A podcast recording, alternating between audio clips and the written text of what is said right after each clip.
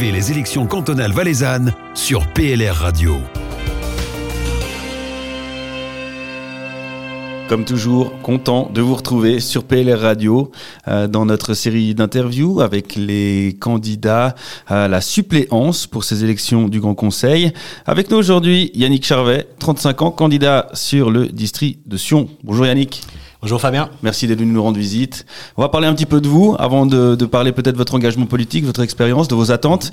Dans le civil, euh, qu'est-ce qui vous occupe, euh, Yannick Alors, je suis euh, employé de banque à la Banque cantonale du Valais.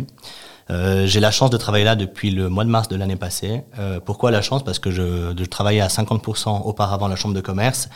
Je recherchais un emploi et puis c'est la Banque cantonale du Valais qui est venue me chercher. Parlons de vos hobbies. Alors, euh, on peut dire que la politique, c'est pas que un engagement, c'est aussi une passion. Oui, euh, c'est le cas parce que j'y consacre vraiment, vraiment beaucoup de temps. Euh, en fait, ça s'est passé comme ça. Je m'étais lancé au Conseil général à Sion il y a quatre ans en arrière. Il m'avait manqué 62 voix, je me rappelle très bien. Je m'étais pas mal investi, alors ils ont vu ça, donc ils m'ont fait rentrer au comité du PLR de Sion. J'ai eu la chance après de reprendre la présidence du district de Sion, puis la vice-présidence de la section de Sion.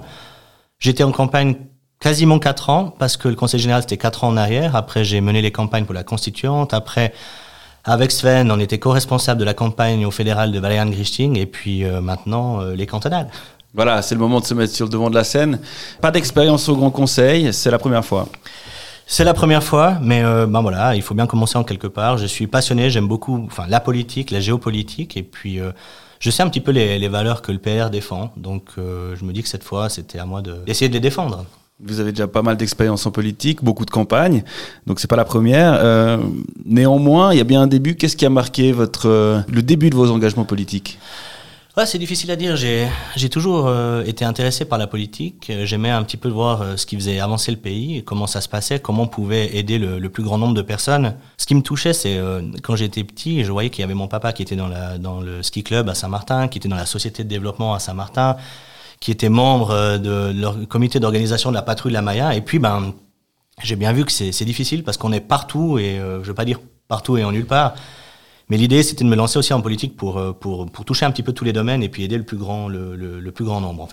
Investissement politique dit aussi idée, volonté, sujet qu'on a envie de mettre sur le devant de la scène. On a posé la question à chaque candidat, quel était euh, le, leur thème de prédilection, si j'ose dire. Alors vous, vous avez choisi euh, la conciliation entre la vie professionnelle, la vie privée. Euh, pourquoi? Ben, c'est quelque chose qui me touche euh, particulièrement. J'ai euh, la chance d'être papa depuis euh, trois ans, d'un petit Enzo, et puis depuis un petit peu moins de temps, depuis neuf mois d'une petite Zoé. Et puis, ben voilà, ça me touche parce que je suis vraiment là-dedans. Et puis, ben, je sais que, on va discuter tout au long de cette interview, mais je sais que pour beaucoup de parents, c'est la question, on travaille à 100% les deux, est-ce qu'il y en a un qui arrête de travailler Comment on fait pour pouvoir voir nos enfants quand même et puis avoir un travail qui nous permette d'avoir un salaire pour leur offrir des vacances, enfin, tout plein de choses et puis l'idée, c'est voilà, c'est vraiment un, un, thème qui me tient à cœur parce que j'ai envie d'améliorer la situation de, de, ces gens dans cette situation-là. Il y a un aspect euh, peut-être de, de, vécu finalement. C'est un peu ça, oui. Les... Il y a des événements qui vous ont poussé à, à choisir cette, euh, cette thématique? Oui, alors j'ai euh, deux raisons principales qui m'ont poussé à choisir cette thématique. La première raison, c'est parce que ben, je connais trop de parents, de, enfin d'amis, de jeunes qui deviennent maintenant parents, et puis qui abaissent leur temps de travail parce que la crèche, en fait, elle coûte cher. Et en fait, ils baissent le temps de travail, c'est pas forcément par choix pour voir plus souvent les enfants. C'est simplement que de gagner euh, 1000 francs en plus, c'est plus intéressant que de payer, euh, bon je tire un peu par les cheveux, mais euh, de payer 900 francs de crèche. Alors pour la différence de 100 francs, on préfère baisser le temps de travail et puis être à la maison. Alors c'est une bonne chose, mais moi ce que j'aimerais c'est que les parents puissent le faire par réel choix et non par nécessité et calcul financier. Ça c'est la première. Et puis la seconde raison, ben, c'est aussi parce que je vois trop de femmes, trop de mamans qui ont longuement étudié puis travaillé et puis qui la plupart du temps doivent drastiquement restreindre leur activité professionnelle quand elles ne l'arrêtent pas complètement pour se consacrer à leurs enfants. Et ça c'est quelque chose qu'il faut, qu'il faut, faut que ça change. Alors, ce sont des constats. Maintenant, pour améliorer la situation, qu'est-ce qu'on peut faire? Tout plein d'idées. J'imagine, j'en suis sûr. Non, en premier lieu, alors je sais que c'est pas forcément euh, facile pour les petites entreprises, mais euh, néanmoins pour les grandes, voire les moyennes, moi j'ai envie d'inciter euh, ces entreprises-là à mettre sur pied des structures d'accueil hein, en leur sein, en leur mur, afin de pouvoir plus facilement concilier l'emploi et le contact avec les enfants. C'est une mesure qui arrange les parents, ça bénéficie tant aux enfants qu'aux employeurs, et puis les employés ils sont apaisés parce qu'ils doivent plus courir pour aller chercher les enfants à la crèche, à l'école. Ils sont dans la crèche de l'entreprise On vient avec les enfants le matin, on peut les poser là. Pendant la pause, on peut leur faire un petit bec, repartir, retravailler. Le soir, on finit les affaires en cours qu'on a. Et puis, quand on a vraiment fini la journée de travail, on les prend, on rentre à la maison. Et ça, ça serait, euh, je pense, win-win. Je suis totalement conscient que pour les petites entreprises, ça serait pas forcément évident, mais les moyennes à grandes entreprises, je trouve que ça serait quelque chose d'assez intéressant. Ça, c'est le premier constat. Une autre idée, ça c'est la flexibilisation du temps de travail à l'aide d'horaires où les collaborateurs pourraient choisir leur heure d'arrivée et de départ, évidemment en tenant compte des horaires bloqués et puis bien sûr de la masse de travail. Il y a une autre piste, ce serait l'annualisation du temps de travail. Alors, ça signifie, euh, ce serait des, des, heures qui seraient fixées sur l'année et puis pas de manière mensuelle. Ça permettrait aux parents, euh, enfin aux parents, mais aux employés aussi de s'organiser euh, plus facilement et puis même, hein, ça peut être des enfants, ça peut être pour des activités euh, annexes, des hobbies, des, des, des sports. On voit en début d'année, pour beaucoup d'entreprises, c'est le creux de janvier. Il y a certains qui sont là. Il n'y a pas, il y a pas grand chose de travail alors qu'ils pourraient très bien être à la maison. Et puis on pourrait leur demander, pas une ristourne de 16 heures, mais la haute saison, surtout en d'un canton touristique, voire la fin d'année pour les, les, les, magasins. Et puis, euh, quand je disais que j'en avais plein, il y en a plein. il y en a plein.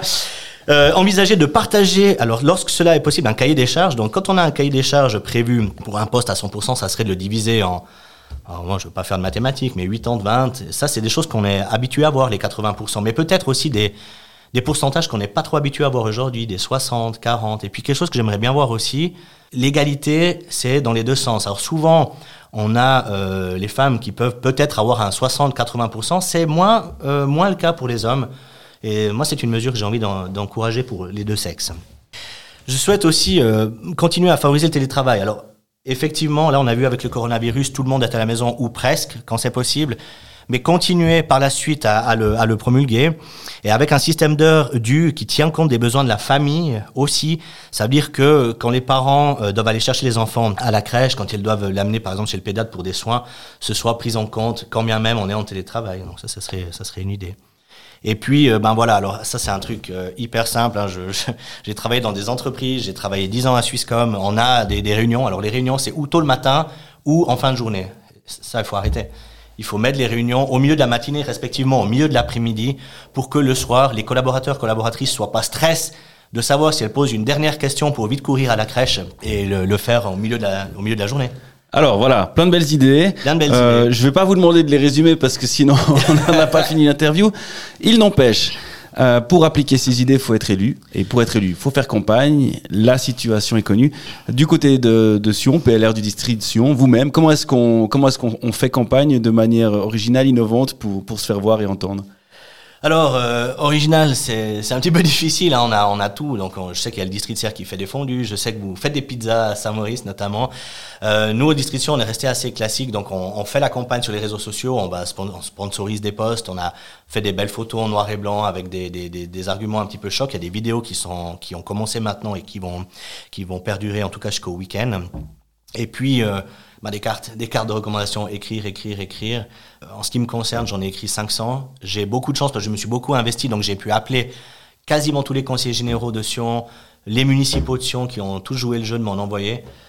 Advienne que pourra, euh, si ça marche pas, j'aurais fait vraiment tout ce qui est possible de faire pour que ça fonctionne. En attendant, le mot de la fin maintenant. Pourquoi voter pour la liste PLR Sud Distriction mais écoutez, la liste euh, PLR du Distriction est une magnifique liste. Alors évidemment que tous les candidats vont vous le dire, toutes les listes et tous les districts vont vous le dire. On a des députés euh, d'expérience, hein, on en a trois sortants. Euh, deux nouveaux, dont Valériane Christine qui a fait sa campagne nationale, donc qui est connu, qui, qui essaye vraiment de s'engager pour le Valais. Ruth Bornet, qui est euh, membre du Conseil général de Sion, qui fait toujours des bonnes élections, donc euh, on peut compter sur eux. Et puis des suppléants qui sont tous plus ou moins nouveaux. Alors il y a les conseillers généraux, mais sinon tous nouveaux, mais justement ça marche bien avec ces députés parce qu'ils nous aident, ils nous expliquent ce que eux ils ont fait ils nous mettent un peu des garde-fous parce qu'on aimerait que ça aille plus vite et puis des fois c'est pas toujours le cas mais en fait c'est c'est une famille. C'est une famille. Ils ont plus d'expérience. Ils nous expliquent comme quand on était petit avec nos parents qui nous, qui nous expliquaient un petit peu le chemin de la vie. Et eh bien, en tout cas, on vous souhaite une très belle campagne avec cette belle équipe. Et puis surtout, euh, plein de succès. Merci d'être venu avec nous, Yannick Charvet. Merci beaucoup, Fabien. Vous écoutez PLR Radio, la radio proche de vous.